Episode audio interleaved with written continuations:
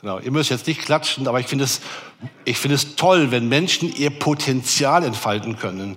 Das können ja Sportler sein oder Schüler oder Ingenieure oder wir hier in der Gemeinde ist auch ein schönes Bild für uns als Gemeinde. Wenn Menschen das, was in ihnen steckt, zum Ausdruck bringen können, wenn sich das entwickelt, wenn man merkt, da ist, äh, sind Menschen, die wollen das, was Gott in sie hineingelegt hat, entfalten. Und Gott freut sich darüber. Ich glaube, er freut sich über so einen Chor, er freut sich über, überhaupt über Menschen. Er hat die Menschen ja geschaffen. Ja, er findet es super toll, wenn Menschen das, was an Gaben und an Fähigkeiten in ihnen steckt, wenn sie das leben. Man kann auch sagen, das ist wie so eine Berufung, ja, zu sehen, wer hat welche Berufung. Das hängt ganz stark mit dem zusammen, was Gott in uns hineingelegt hat. Am Freitag war ich bei der Aussendung unseres Jugendpastors Manuel Burklin in Marburg. Und da waren bestimmt so 50, 60, die, die Corinna und der Thomas waren auch da und die Kinder 50, 60 oder mehr, 70 junge Menschen, die da so ihren Abschluss gemacht haben. So die Aussendung sagten dazu. Die haben alle ihr Zeugnis bekommen und so weiter. Und ähm, das war echt Freude pur, ja. Die waren begeistert und ähm, bei einem wurde lauter geklatscht noch als bei dem anderen und äh, war echt eine, eine super Stimmung. Und die haben in den drei oder vier Jahren ihrer Ausbildung ihr Potenzial entdeckt und brennen natürlich jetzt darauf, das ins Leben umzusetzen. Schauen, schauen wir mal, wie es beim äh, Manuel dann wird, wie viel Leidenschaft er auch damit bringt. Für uns als Gemeinde ist es ja auch so, wir haben auch Potenzial, nicht nur jeder Einzelne. Wir haben ja auch schon eine Ausstrahlung in diese Stadt hinein. Es gibt so viele Dinge, die wir jetzt schon anbieten, wo wir mit Menschen unterwegs sind. Das Café am Dienstag ist ja auch so eine Möglichkeit. Ich habe immer so eine, ich habe so eine geheime Leidenschaft. Ich würde gerne oder ich hätte gerne, wenn ich könnte und würde, ein Café eröffnet. Ja, ich würde so hinterm, hinter der Bar stehen und ähm, mit einem tollen Siebträger so besonderen Kaffee machen, Menschen verwöhnen, inspirieren und äh, nicht einfach nur Kaffee trinken, ja, sondern, sondern etwas äh, mit Menschen in Beziehung zu kommen. Aber wahrscheinlich äh, reichen meine Mittel nicht, um einen Kaffee zu eröffnen. Ja, wahrscheinlich würde ich dann auch eher hinten in einem Zimmer sitzen und die Geschäftsführung machen müssen als am Tresen. Aber so haben wir alle so Träume. Ja? Und ich kann meinen Traum, kann ihn wieder am Dienstag so ein bisschen verwirklichen hier im Sommercafé. Ja, ist auch schon was. Aber das sind so Träume, die wir haben, die wir verwirklichen können. Und wir als Gemeinde wollen, wollen das ja auch. Und als Einzelne natürlich auch in unserer Umgebung. Gottes Idee ist ja nicht, ähm, dass wir Besucher einer Veranstaltung bleiben. Es ist ja schön, dass wir im Gottesdienst zusammen sind. Aber Gottes Idee ist, dass Christen miteinander in einer Gemeinschaft sind, dass sie Beziehung untereinander leben und unterwegs sind. Gottes Idee ist auch, dass wir Verantwortung in dieser Welt übernehmen. Gottes Idee ist, dass wir Menschen sind, die diese Gesellschaft beeinflussen. Die Welt, sagen wir so immer so manchmal so, die Gesellschaft könnten wir auch sagen, die Menschen sind Gott nicht egal. Und er hat einen Traum, er will die Menschen erneuern und verändern. Gottes Idee ist, dass jeder Mensch mit ihm in Beziehung kommt. Und dazu braucht er seine Kirche. Ja? Er könnte einfach auch sagen, puff und puff und puff. Menschen sind mit ihm unterwegs. Manchmal geschieht das auch. Ja wenn keine Gemeinden da sind. Im Iran zum Beispiel kommen Menschen durch Träume zum Glauben. Im Traum begegnet ihnen Jesus. Also Gott hat tolle Möglichkeiten. Aber grundsätzlich sagt er, ich will, dass meine Gemeinde diesen Auftrag erfüllt, damit Menschen Jesus begegnen. Das ist mein Traum. Dazu gibt es Kirche und dazu gibt es auch uns als Gemeinde. Und wir versuchen das so in einem Satz zu formulieren. Einer unserer Leitsätze ist, wir dienen unserer Stadt. Das, das geht ja nicht so, was sind das, die Häuser oder die, die Firmen oder sowas. Nein, es sind die Menschen. Wir dienen den Menschen in dieser Stadt. Und wenn wir sagen, dass wir 10 Prozent der Menschen in dieser Stadt erreichen wollen, dann sind das ja ungefähr, äh, heute sind wir nicht ganz so viel, aber über zehnmal so viel oder wahrscheinlich 13 oder 14 Mal so viel, wie wir heute Morgen sind. Klingt ja schon so ein bisschen vermessen. Wir haben das schon öfter so gesagt. Klingt, ja, klingt irgendwie, irgendwie auch super, aber auch vermessen. Aber die Frage ist ja, wollen wir uns mit weniger zufrieden geben? Wollen wir das weniger als 10 Prozent Gott kennenlernen? Oder vielleicht sagen wir auch, wir möchten das alle Gott kennenlernen. Und das wäre ja klasse, wenn wir unser ganzes Potenzial für dieses Ziel einsetzen. Und stellt euch mal vor, das geschieht wirklich. Das wird nicht nur Menschen verändern in dieser Stadt, sondern auch das Klima in dieser Stadt. Und äh, ich meine jetzt nicht den Treibhauseffekt sondern es wird die Beziehungen verändern. Es wird verändern, wie Menschen miteinander umgehen. Gemeinde ist so vielleicht so ein Vorbild dafür, ja, wo sagt, hier möchten wir so leben, wie wir mit Gott unterwegs sind, wie wir Beziehungen pflegen. Und wenn das geschieht, stell doch mal vor, wir haben jetzt kein Ziel, wir haben kein Datum genannt. Man könnte auch sagen 2030 oder so oder 2025 wollen wir das erreicht haben oder wie auch immer. Vielleicht sind es ja nur acht, aber es macht ja nichts. Aber es sind ganz viele Menschen, die Jesus kennenlernen, denen wir dienen können in dieser Stadt. Wenn das gelingt, was wäre das für eine Begeisterung und eine Freude und eine Hoffnung und was würde das wieder für, für unheimlich Potenzial freisetzen? Ich habe vor heute bin ich auf einen Bibeltext gestoßen aus Matthäus 5 und äh, den möchte ich euch gerne mal vorlesen und ihr dürft ihn mitlesen. Ihr seid das Salz der Erde. Wenn jedoch das Salz seine Kraft verliert, womit soll man es womit soll man es Entschuldigung, womit soll man sie ihm wiedergeben? Es taugt zu nichts anderem mehr, als weggeworfen und von den Leuten zertreten zu werden. Ihr seid das Licht der Welt. Eine Stadt, die auf einem Berg liegt, kann nicht verborgen bleiben. Auch zündet niemand eine Lampe an und stellt sie dann unter ein Gefäß. Im Gegenteil, man stellt sie auf den Lampenständer, damit sie allen im Haus Licht gibt. So soll auch euer Licht vor den Menschen leuchten. Sie sollen eure guten Werke sehen und euren Vater im Himmel preisen. Kirche ist nur Kirche, wenn sie für andere da ist, hat der große Theologe Dietrich Bonhoeffer mal so gesagt. Das ist ja schon eine Herausforderung. Ja. Vielleicht denkt der eine, ich bin doch jetzt hier im Verein Stadtmission und die können doch mal für mich da sein. So, man tritt einen, einen Verein ein und ja, das ist nicht so ein Verein hier. Kirche ist nur Kirche, wenn sie für andere da ist. Salz und Licht sein heißt ja einfach, mischt euch unter die Leute.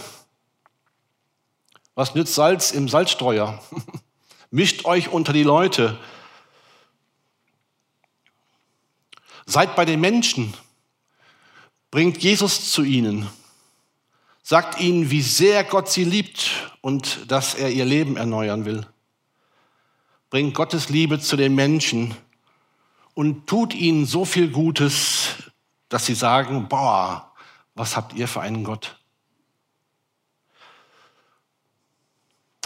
Ich werde heute äh, nicht nochmal so eine Geschichtsvorlesung machen wie letzte Woche, aber ein bisschen Geschichte muss sein. Geschichte ist, äh, ist, ist hochinteressant. Ja? Geschichte kann mich leidenschaftlich begeistern. Und Geschichte kann auch etwas sein, woraus man lernen kann. Ja? Wir sagen ja auch immer, es ist wichtig für uns Deutsche, dass wir unsere Geschichte nicht vergessen. Damit das, was mal war im Dritten Reich, im Zweiten Weltkrieg, nicht wiederkommt, weil wir die Geschichte vergessen haben, weil wir vergessen haben, wie Mechanismen ablaufen. Geschichte ist enorm wichtig. Aber vielleicht mal einfach nur heute Morgen so ein paar Impulse dazu. Wenn wir darüber nachdenken, wie etwas entstanden ist, wie dieses Salz- und Lichtsein in der Kirche oder vor allen Dingen auch in unserer Bewegung, wir nennen das ja Pietismus oder auch Gemeinschaftsbewegung, wie das in unserer, in unserer Geschichte aktuell war. Und hier sehen wir das so, es gibt verschiedene Blüten, Blütezeiten und die zweite Blütezeit war so um 1850 und da war besonders Mission und Diakonie waren besonders ähm, so im Fokus. Ja.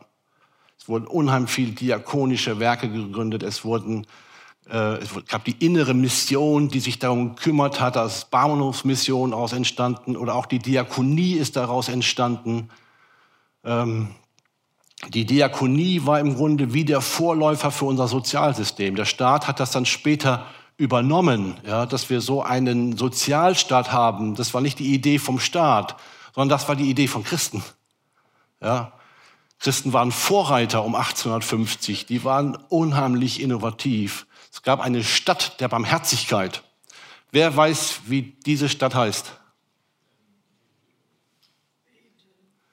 Ja, die Frau Schütz. Ja, Friedrich von Bodelschwing hat eine ganze Stadt gegründet, um Menschen zu helfen, Behinderten und Kranken und Waisen und Armen. Ähm, ein, eine, ein riesiges Ding. Ja. Oder es gab Armenpflege oder Rettungshäuser, die Vorläufer von unseren Krankenhäusern. Ja. Was für eine großartige Geschichte auch dahinter steckt. Genau, Krishona wurde auch gegründet, damals 1840 und es gab einen ähm, Mann, Fried, Christian, Fried, Christian Friedrich Spittler, der hat 40 Werke gegründet und davon waren, glaube ich, 30 mindestens sozial oder diakonisch. Also eine großartige Bewegung. Das war die, also ich finde, das war fast die beste Zeit, ja, wo man eine Breitenwirkung hatte. Also ich glaube, dass wir in der Gesellschaft als Bewegung kaum eine so große Wirkung in der Breite hatten wie in dieser Zeit. Und es war immer so, dass Diakonie und die Liebe zu Jesus und den Glauben an Jesus, dass das immer verbunden war.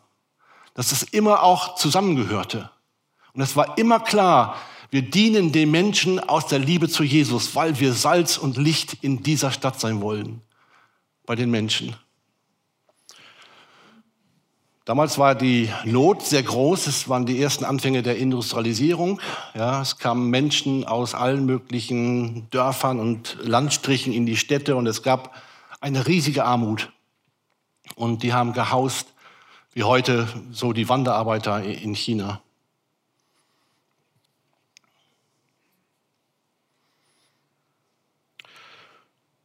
Ja, wenn man jetzt, man könnte jetzt auch noch weiter in die Geschichte gehen. Äh, das gab immer wieder solche Zeiten, wo den Menschen das so wichtig war, für die Gesellschaft da zu sein. Das, was hier damals gemacht wurde, ist ja nicht unbedingt das, was wir wieder machen müssen heute, sondern es sind vielleicht andere Dinge, andere Punkte, die für uns in unserer Zeit wichtig sind, wie wir Gottes Liebe weitergeben können wie wir Menschen mit der Botschaft, mit dem Evangelium von Jesus Christus erreichen können. Später gab es die Diakonissen. Manchmal werden diese so ein bisschen, bisschen belächelt, so mit ihrer Tracht. Aber die haben im letzten Jahrhundert ähm, haben die wahnsinnig viel an diakonischen Diensten getan. Ja. Die waren in Krankenhäusern, die waren in Gemeinden und die haben nie was gekostet, hätte ich fast gesagt die haben, das, die haben auf ihren Lohn verzichtet, um Menschen zu dienen. Die haben ihr Leben sozusagen bewusst völlig in den Dienst Gottes gestellt und sagen, wir wollen frei sein, Gott bei den Menschen zu dienen. Daran muss man sich auch erinnern, auch wenn das heute so ein bisschen, die meisten Diakonissenhäuser sind veraltet, ja, die sind alle über 60 oder wie auch immer. Obwohl die heute auch noch zum Teil sehr guten Dienst machen. Und ähm, diese Bewegung ist vielleicht nichts jetzt fürs 21. Jahrhundert, aber was heißt das für uns heute? Was ist für uns diese Herausforderung?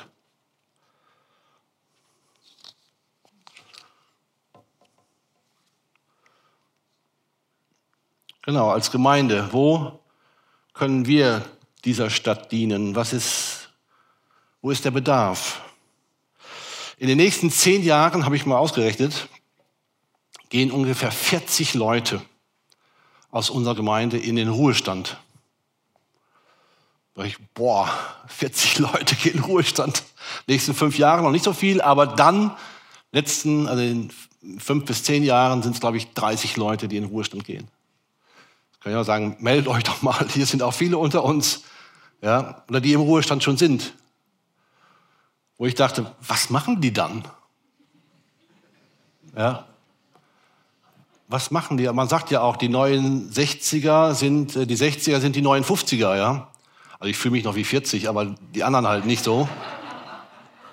So, aber ich habe mich gefragt, was machen die dann? Machen die Kaffee trinken und Schwarzwälder essen? So, oder Rasenmähen? Oder Sturm der Liebe schauen?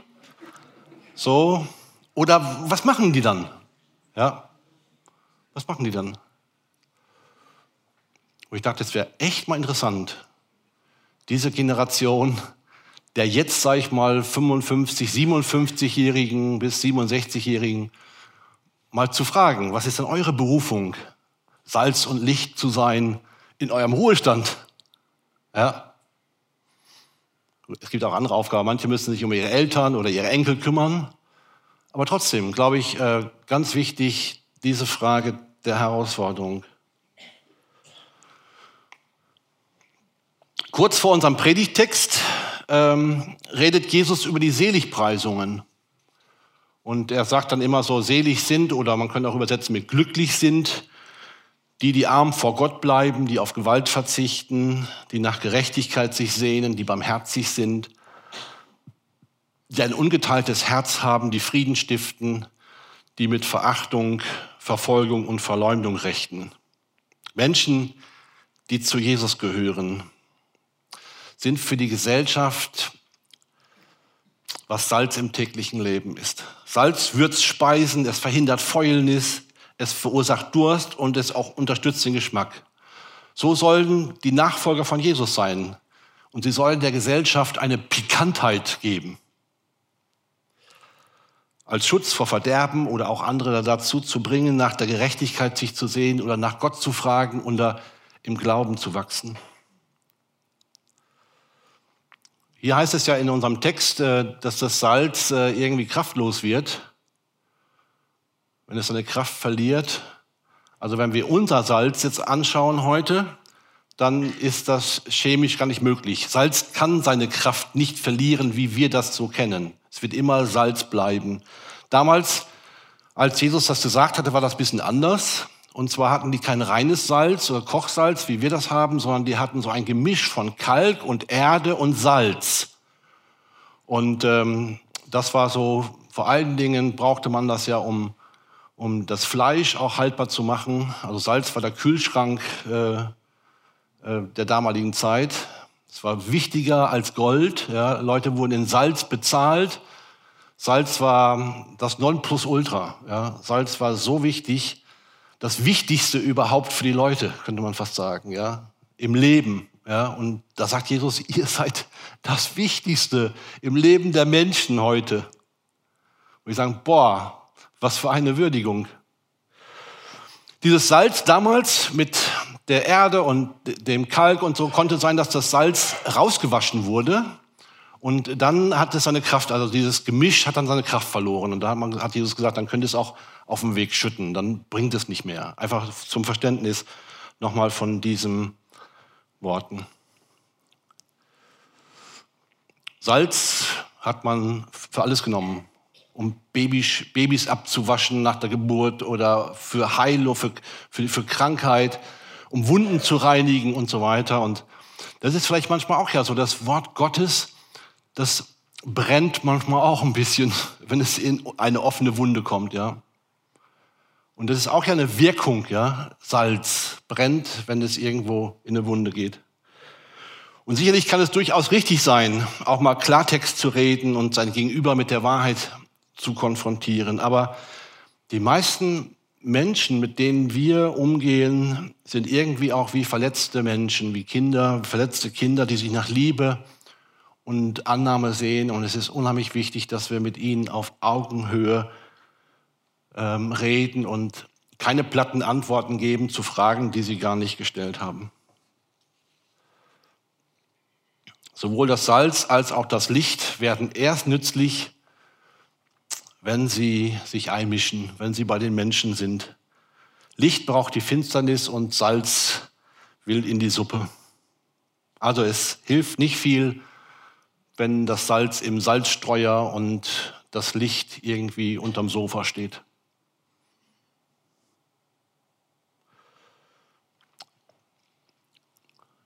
Jesus sagt, so seid ihr Christen, die ich in die Nachfolge gerufen habe.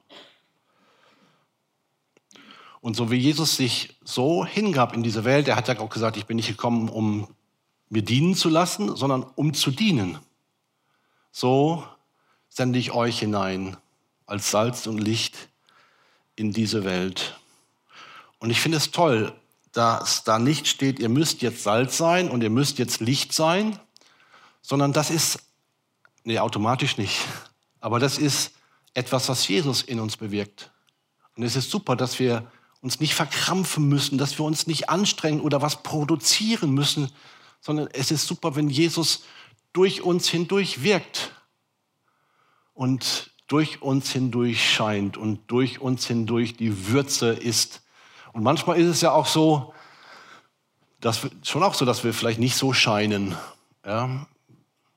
Ich glaube, wir von uns aus sind nicht das Licht, sondern wir sind jetzt in Verbindung mit Jesus.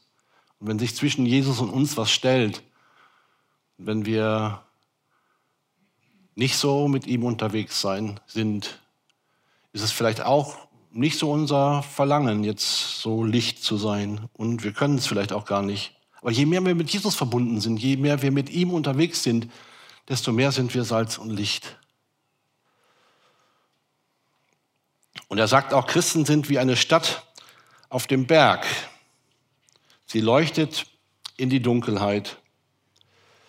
Es gibt ja nicht wenige Christen, die äh, über Dunkelheit und Welt klagen und sich aufregen und sagen, die Welt ist so schlimm und aber Hauptsache, du kommst in die Gemeinde. Wir müssen uns aus dieser Welt raushalten, aus der Politik, aus der ganzen Gesellschaft müssen wir uns raushalten. Wir müssen uns fernhalten von dieser bösen Welt. Passt auf auf diese böse Welt, da steckt ein Virus drin. Das gab es auch in der Geschichte, dass so etwas ähm, zu unserem Erbe oder zu unserer Geschichte gehört. Viele waren echt weltfremd. Und das sehen wir auch so Ende des 19. Jahr, 20., 19. Jahrhunderts ist das ganz stark. Sie waren sehr stark auf sich selber orientiert. Und das ist ja, wenn Menschen im Glauben wachsen wollen, wenn Menschen im Glauben Tiefgang erreichen wollen, wenn Menschen sich auf den Glauben konzentrieren, dann gibt es auch eine Gefahr, wenn man das nicht weitergibt, wenn man nicht missionarisch ist, wenn man nicht in dieser Welt lebt, dann wird dieser Glaube sozusagen zum Eigenprodukt. Und aus dieser Art sind unheimlich, nicht unheimlich viele, aber einige auch falsche Entwicklungen, extreme Entwicklungen entstanden. Ja. Ich habe von einem Theologen gelesen, der dann geschrieben hat über Heiligung, man muss immer mehr und es geht um Perfektionismus und dieser Perfektionismus steckt manchmal heute noch in unserer DNA drin irgendwie. Und das ist nicht gut. Ein Theologe hat dann geschrieben, alle, die nicht durchgeheiligt sind, kommen nicht in den Himmel. Wo ich dachte, boah, der hat das nachher widerrufen zum Glück, aber es gab gab verrückte Sachen, ja, extreme Sachen. Aber es ist immer dann, wenn wir nur für uns bleiben, ja, wenn wir uns nur mit uns beschäftigen, mit unserem Glauben, mit unserem Tiefgang und nicht bei den Menschen sind in dieser Welt. Das ist die große Herausforderung. Es gab das auch, äh, dass Christen immer irgendwie rückwärtsgewandt sind oder ja, das betrifft, glaube ich, jetzt nicht nur uns, sondern auch die Geschichte von Christen. Man sagt immer, das, was in der Welt modern war, war 20 Jahre ähm, später dann bei den Christen auch üblich. So, heute sind es vielleicht noch drei Jahre oder so. So, wir sind ja zum Teil schon wirklich auch da einen Schritt weiter und es ist super, super, dass wir nicht mehr sagen, wir trennen uns davon. Ja, als ich jung war, durften wir nicht ins Kino gehen und äh, nicht in den Fußballverein. Und es war ganz klar, es gab im Dorf zwei Gruppen. Das waren die Frommen und das waren die Nicht-Frommen. Ja? Und die hatten Die haben zwar manchmal auch zusammen gearbeitet oder Geschäfte gemacht, aber die hatten eigentlich nichts miteinander zu tun. Ja, wo ich dachte, schade, ja. Wir haben das irgendwie überwunden heute. Und das ist super toll. Christen waren aber immer auch anfällig für solche Prozesse, ja, wo man Dinge, die aus der Vergangenheit gut waren, erhalten wollte. Und vielleicht hat man auch gedacht, das ist Salz, also wir erhalten die guten Dinge aus der Vergangenheit. Es war auch so, bevor, bevor die Nazizeit, Weimarer Republik war so ganz schwierig, Kaiserzeit war auch schwierig, die Christen waren totale Kaiserfans, ja. Die waren keine Demokraten, ja. Und auch im Dritten Reich oder in der Weimarer Zeit waren viele Christen ähm, auch irgendwie angetan von Hitler, weil der so eine Art hatte, wo man sagt, jetzt wird wieder alles besser, jetzt wird auch wieder alles christlicher. Und ähm, der sorgt auch für Recht und Ordnung, was vielen Christen vielleicht heute noch wichtig ist. Und das war sehr interessant, dass man dann aber relativ schnell gemerkt hat, 1934 hat der Gnadauer Verband dann schon eine, eine Gnadauer Gemeinschaftsverband schon eine Erklärung gegen die deutschen Christen, das waren sozusagen die Nazi-Christen und gegen den Nationalsozialismus geschrieben. Es gab dann die Barmer Erklärung, äh, das war eher von der Kirche. Karl Barth und Friedrich Bonhoeffer und andere, äh, Martin Niemöller, haben daran gearbeitet und haben sich gegen diesen Nationalsozialismus gewandt. Ja, ich, ich sehe das heute auch wieder so ein bisschen. Es gibt äh, mir zu viele Christen, die Sympathie für die AfD haben. Ja, weil irgendwie ist so das Gefühl, die räumen jetzt mal auf, die sorgen dafür, dass christliche Werte wieder reinkommen. Ja, die CDU ist ja völlig unchristlich geworden, die SPD sowieso und die Grünen noch mehr. Und die AfD sorgt jetzt wieder für die christlichen Werte. Ja, das stimmt nicht. Ja, das werden sie. Also in der Nazi-Zeit sind sie auch spät aufgewacht und haben gemerkt, die haben ja ganz andere Ziele. ja, die haben keine christlichen Ziele. Ja, und das ist unser Fehler. Wir erwarten vom Staat, dass der Staat sich dafür einsetzt, dass die Werte, die wir als Christen haben, umgesetzt werden. Aber es war Paulus auch nicht da. Paulus hat das nie gesagt. Paulus hatte auch nie den Anspruch, dass die Römer seine Werte umsetzen, ja, sondern die haben die bekämpft, ja, und die haben sich dann trotzdem durchgesetzt. Ja, und Christen sind, sind, haben diese Herausforderung, äh, sagen, wir sind das Salz und das Licht. Wir setzen Werte um in dieser Gesellschaft. Wir sorgen dafür, dass diese Gesellschaft sich verändert und erwarten es nicht von der Politik. Aber vielleicht muss ich als Christ dafür in die Politik gehen. Politik ist ein schmutziges Geschäft, hat mal jemand gesagt. Ja? Und kann auch sein, aber es gibt sonst auch viel schmutziges Geschäft. Aber das dann sagen, Christen übernehmen Verantwortung. Ja? Wir als Gemeinde übernehmen Verantwortung, aber vielleicht auch der eine oder andere und sagt, mein Salz und Licht sein heißt, dass ich mich in der Politik, dass ich mich in der Gesellschaft, in der Feuerwehr, bei der Flüchtlingshilfe oder wo ich auch bin, dass ich mich da einbringe. Wir brauchen diesen Kontakt zur Welt. Gott sagt nicht, ihr seid der Honig der Erde und der Schatten der Welt.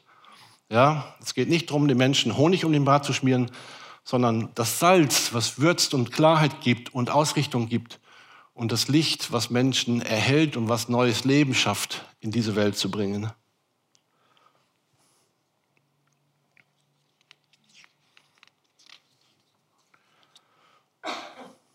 Das ist auch die Berufung von Gemeinde, von uns als Kirche.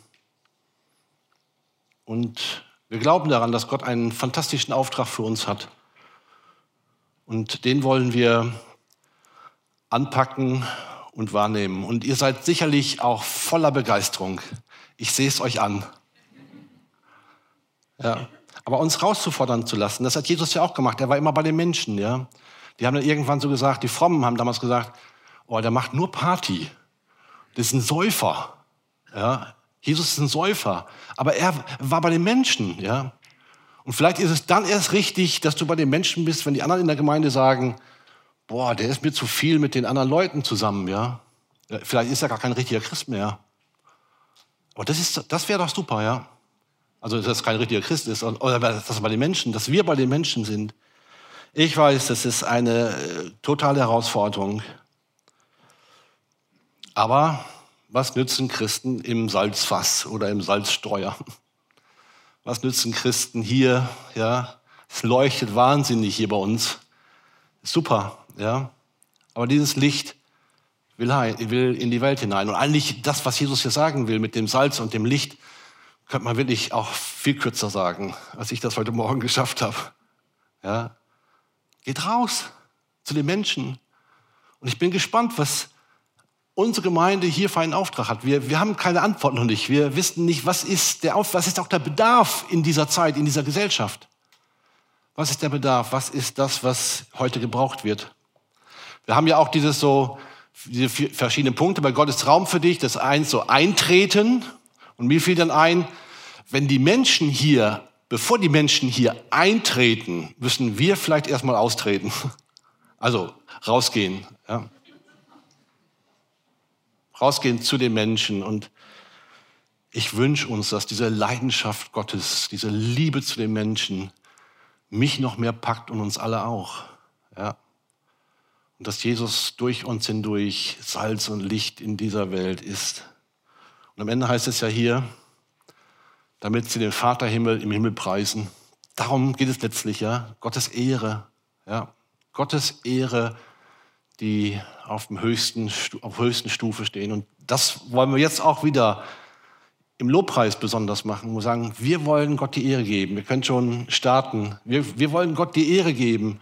Wir wollen ihm danken und ihn loben und ihn preisen. Und das ist ja nicht etwas nur, was unseren Kopf betrifft, sondern unser Herz, unsere Arme, unsere Beine. Wir wollen Gott anbeten für das, was er ist, was er getan hat und was er auch durch uns tun will.